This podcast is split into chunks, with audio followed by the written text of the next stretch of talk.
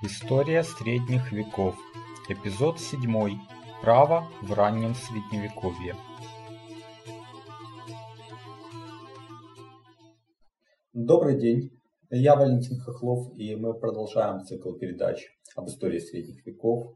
Э, в предыдущем выпуске я э, рассказал вкратце о жизни общества в течение 250 лет после падения Западной Римской империи в 476 году. В целом этот период можно охарактеризовать как постепенный, весьма плавный переход к подлинному средневековью, но до сих пор мы не увидели каких-то кардинальных изменений, ничего такого существенно нового, чем можно было бы объяснить переход к феодальной системе. А в этой передаче попробуем найти ключи к разгадке э, феномена э, феодализма и тех институтов, которые были характерны для средневековья. Но сначала небольшое отступление. История для меня это хобби, а вообще я по основному роду занятий являюсь специалистом по корпоративным финансам, стратегии и инвестиционному менеджменту. И вот по роду этой деятельности хорошо знаю о различиях между англоамериканской и континентальной системой э, права. Возможно, и э, вы вот знаете, что многие олигархи, тем более корпорации, предпочитают судиться между собой в Лондоне э, по системе английского права. И это не случайно. Доказано, что эта система, система общего права, э, лучше защищает интересы акционеров, интересы инвесторов, чем континентальная система цивильного или гражданского права. Исследования также показывают, что эта система права влияет, это статистически значимое влияние на темпы экономического роста. То есть система общего права позволяет достичь более высоких темпов роста. Не случайно также, что такие страны, которые были под влиянием английского права, как Гонконг, Сингапур, Объединенные Арабские Эмираты, Кипр, стали финансовыми э, хабами своих регионов.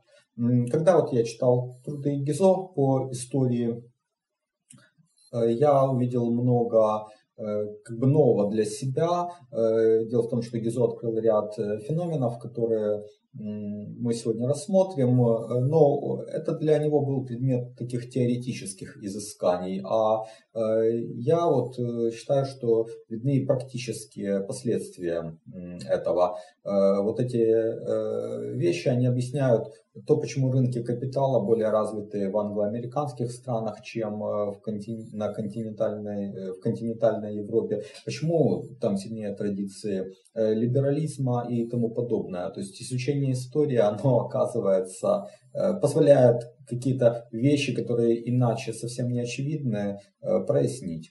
Итак, э, уже о двух системах права я сказал. Континентальная система, по-английски это называется civil law, цивильное право или гражданское право, является наследницей римского права через кодекс Наполеона вошла в обиход стран европейском континенте. Отличие этой системы в том, что право э, постулируется законодателем, э, то есть э, принимаются законы и далее суды действуют согласно вот нормам писанного права, поэтому законы должны быть достаточно детальными, регулировать все сферы общественной жизни. Если что-то не регулируется законом, то возникает определенная правовая Э, лакуна. А англо-американская система э, common law или э, общее право. И законодатель в ней постулирует, не постулирует, допустим, те или иные нормы, а постулирует принципы. Нормы же, они кодифицируются в соответствии с устоявшимися а, обычаями.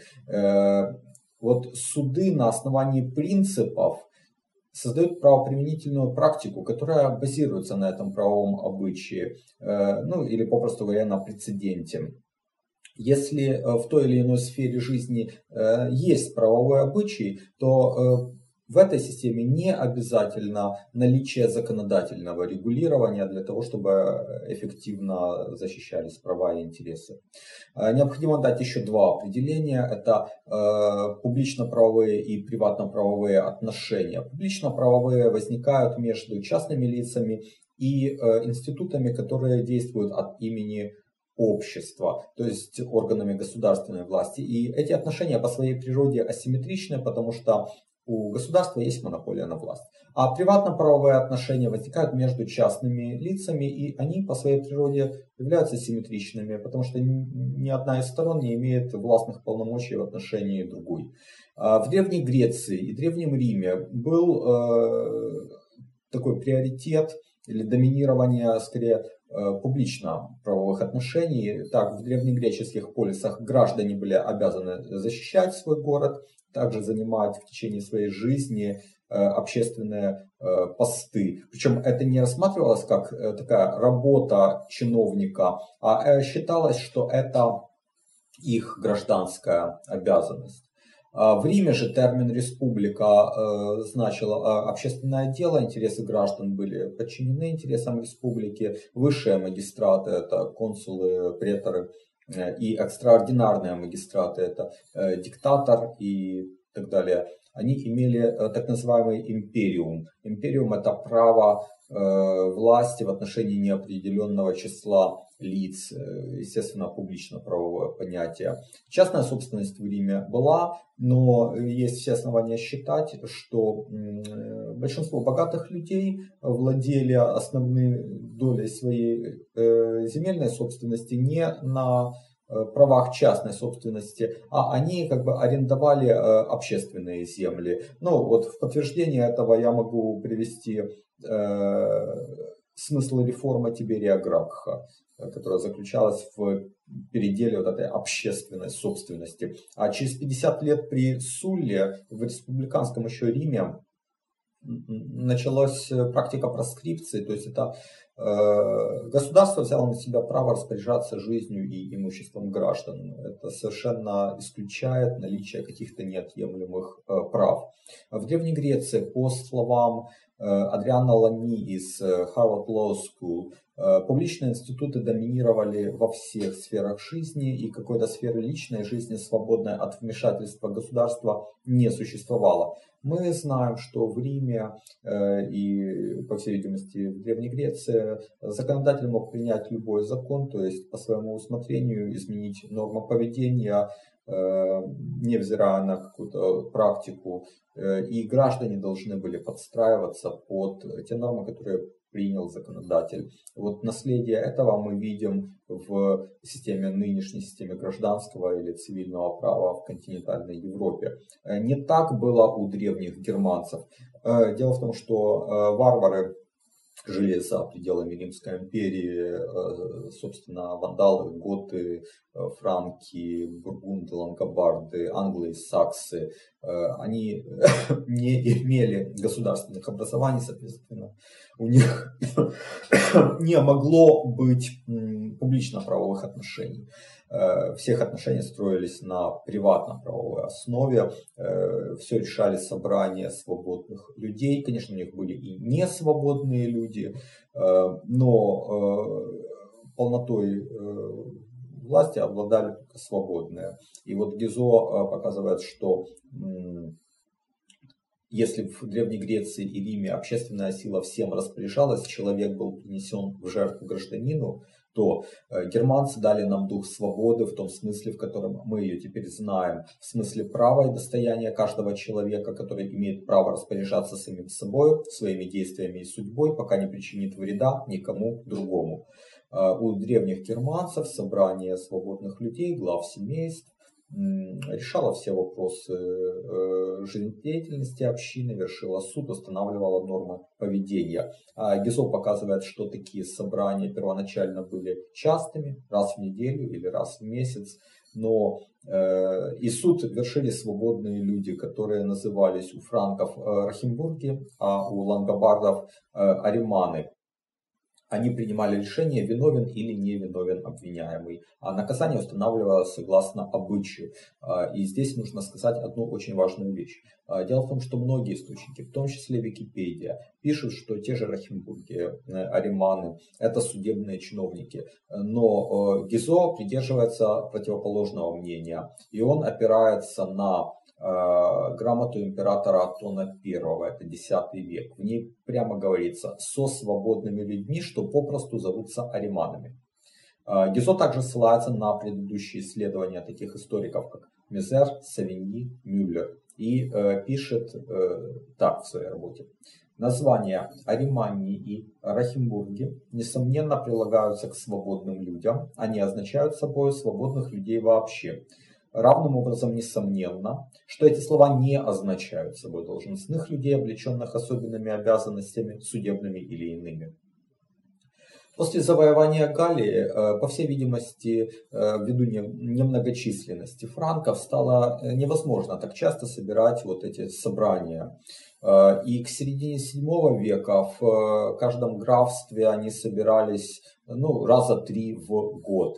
А в каролингскую эпоху даже это стало затруднительно, поэтому стали выбирать скобинов – Э, это свободные люди, которые были наделены вот э, полномочиями вершить суд. Их в каждом графстве было 5, 7 или 9. Э, они принимали решения о фактической стороне дела, а организация судебного процесса ведал королевский чиновник. Первоначально это был граф, а в более позднее время это стали чиновники Бальи, Прево, они следили за процедурной стороной и определяли наказание. Возникает закономерный вопрос, э, как вот э, эти две системы, германская и римская, уживались э, вместе. Дело в том, что я уже говорил в прошлый раз, что гало-римлян и беро-римлян было 98-99% на этих территориях, а э, варваров, франков, э, готов, бургундов э, было 1-2%. Ну, соответственно, как может 1-2% изменить э, уклад жизни, но мы не видим этого. Уклад жизни сильно не менялся. Так что, получается, германцы подстроились под э, римлян. Э, тоже нелогично, потому что они же завоеватели, вот, ну, с какой стати. И вот из этой коллизии есть выход – он заключается в системе персонального права. Это такой э, феномен, который э, в принципе не имеет аналогии в истории человечества. Вот мы сейчас живем в системе территориального права, когда на данной территории действует закон э, государства, единый для всех лиц. А в системе персонального права на данной территории э, действовали разные нормы права для разных лиц в зависимости от их происхождения. То есть галло-римлян и беро-римлян судили по нормам римского права, а э, варваров по э, нормам общего права э, германской общины.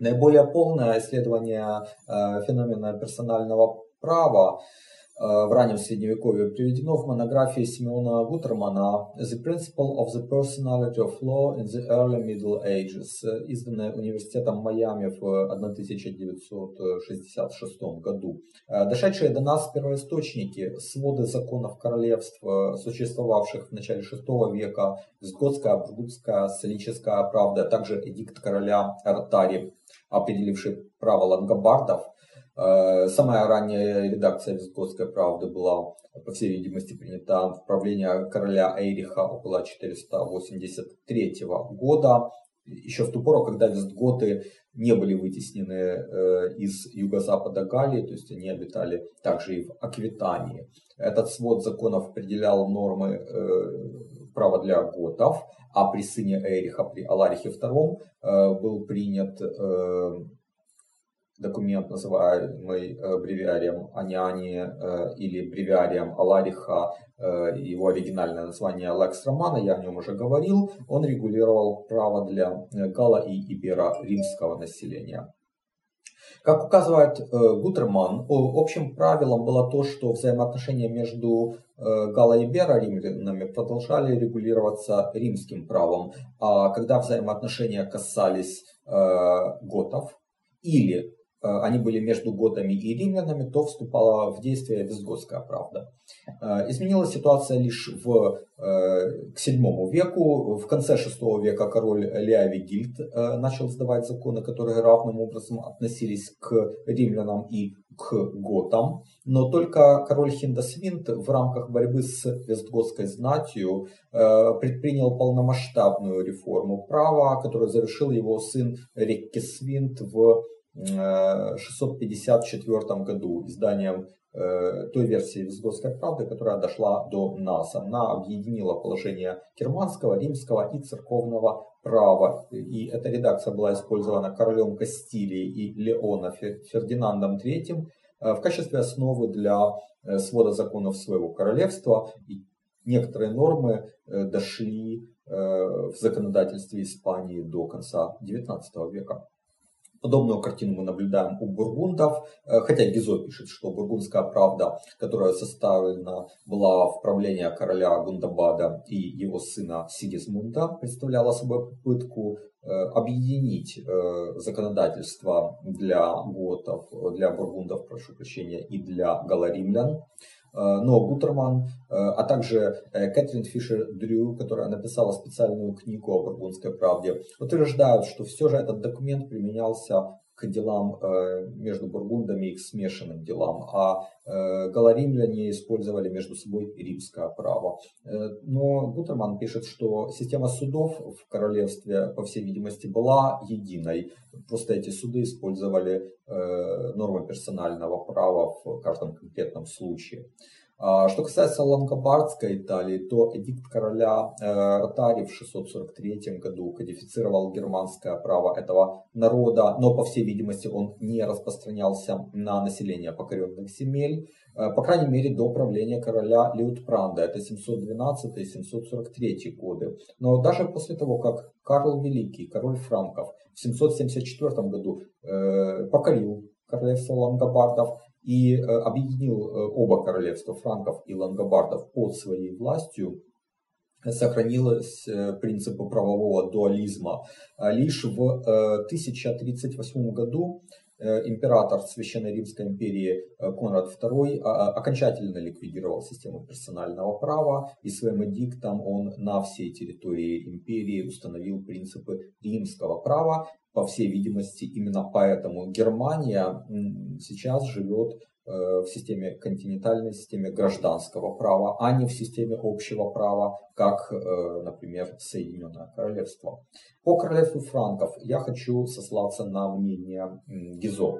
Солический и репурианские законы постоянно повторяют, что римлян будут судить по римскому закону. Многие указы франкских королей, в том числе указ Хлотаря I от 560 года и указ Хильдеберта II от 595 года, возобновляют это повеление и заимствуют у римского права некоторые из его распоряжений.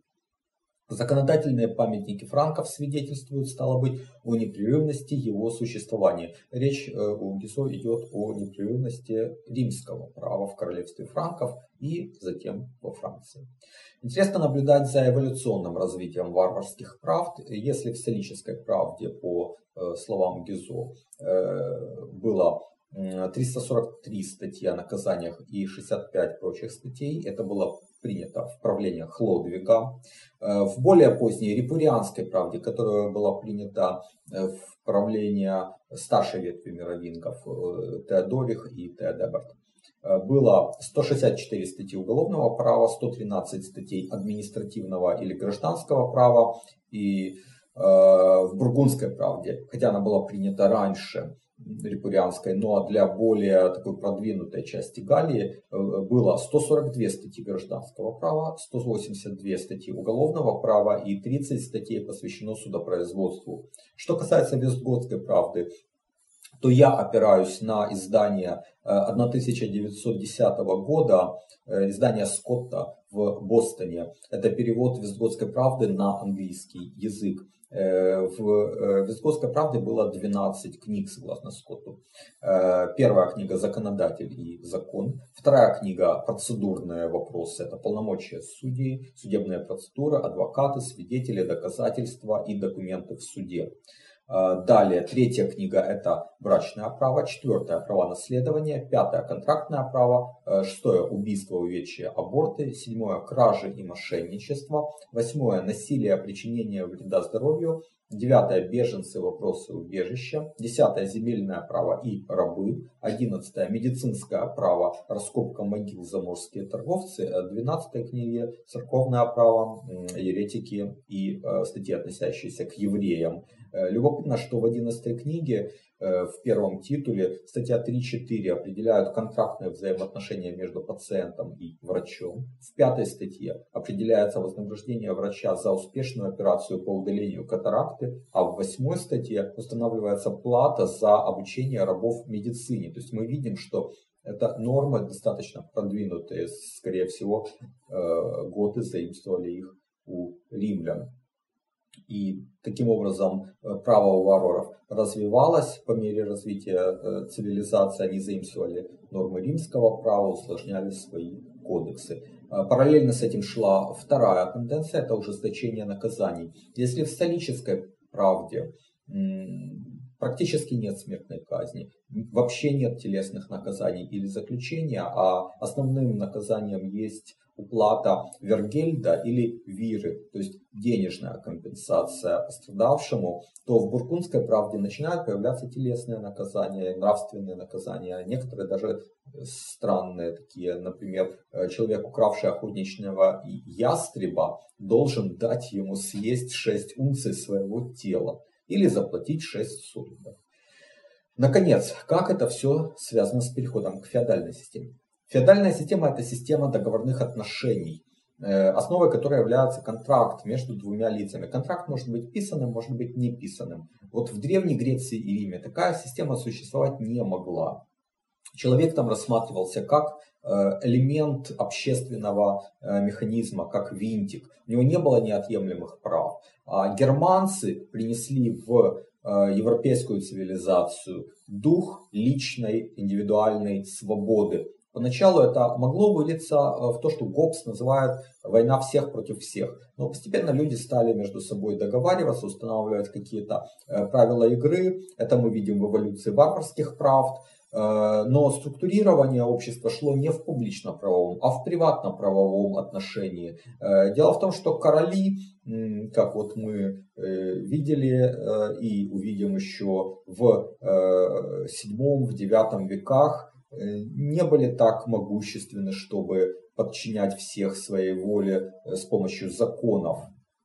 Поэтому возникали договорные отношения между людьми э, на более горизонтальной основе. Э, основой стал контракт, э, и он определял права и обязанности сторон. Это мы увидим в отношении феодалов, в отношении сеньоров и вассалов, в отношении феодалов и крестьян или горожан, в отношении мастеров и их учеников.